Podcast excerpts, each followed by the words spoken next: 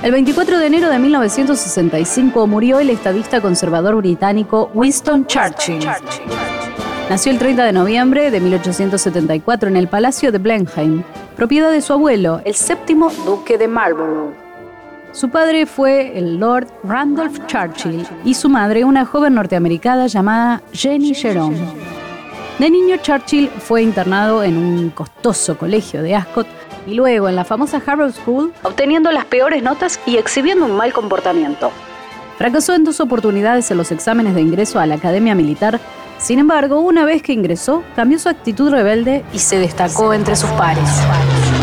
Participó de la guerra en Cuba, combatió en la India y en Sudán. En los campos de batalla aprendió sobre el arte de la guerra todo lo que no había encontrado en los libros.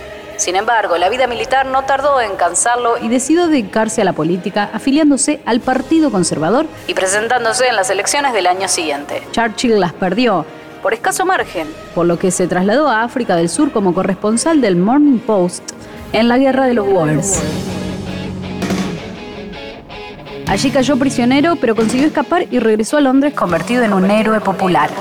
Saltó a las tapas de los diarios y consiguió, con 26 años, una banca en la Cámara de los Comunes en 1900, donde sus discursos y buen humor pronto se hicieron famosos.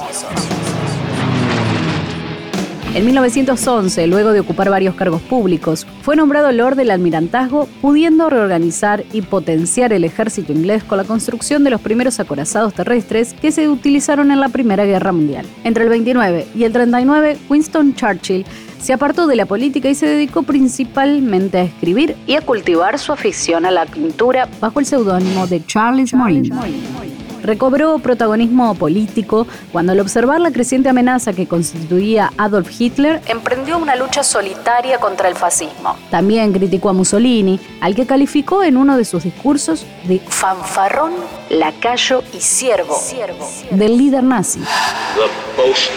Mussolini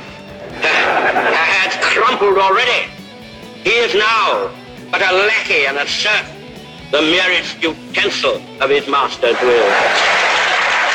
Al estallar la Segunda Guerra Mundial, Churchill fue llamado por el primer ministro Chamberlain a desempeñar su antiguo cargo en el almirantazgo. Los mismos diputados que una semana antes lo combatían con saña lo aclamaron de pie cuando hizo su entrada en el Parlamento, tal como fue recreado en el film Las horas más oscuras.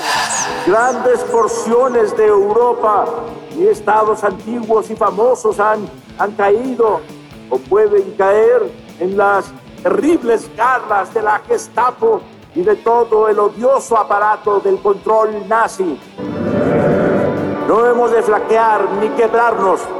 Hemos de continuar hasta el final.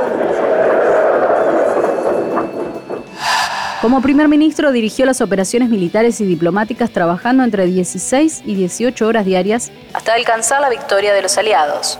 Tras el triunfo de los conservadores en 1951, volvió a ocupar el mismo cargo y dos años después fue galardonado con el Premio Nobel de Literatura por sus memorias sobre la Segunda Guerra Mundial. También fue nombrado caballero por la reina Isabel II y ciudadano honorario de los Estados Unidos por el presidente Kennedy.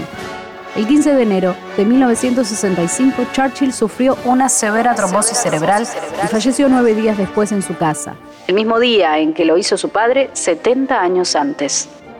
El 24 de enero de 1965 murió el estadista conservador británico Winston, Churchill. La historia también es noticia. Radio Perfil.